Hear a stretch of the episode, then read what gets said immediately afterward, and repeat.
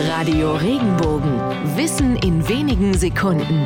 Alltagsfragen leicht erklärt. Warum nennen wir eine Sache, die einen schönen Augenblick trübt, auch einen Wermutstropfen? Der Ursprung dieser Redewendung liegt im Geschmack des Wermutkrautes, auch als bitterer Beifuß bekannt. Das Wermutkraut wird schon seit der Antike als Heilpflanze verwendet und hat eine hohe Konzentration an Bitterstoffen. Schon wenige Tropfen in einem Getränk verleihen einen unangenehmen bitteren Beigeschmack.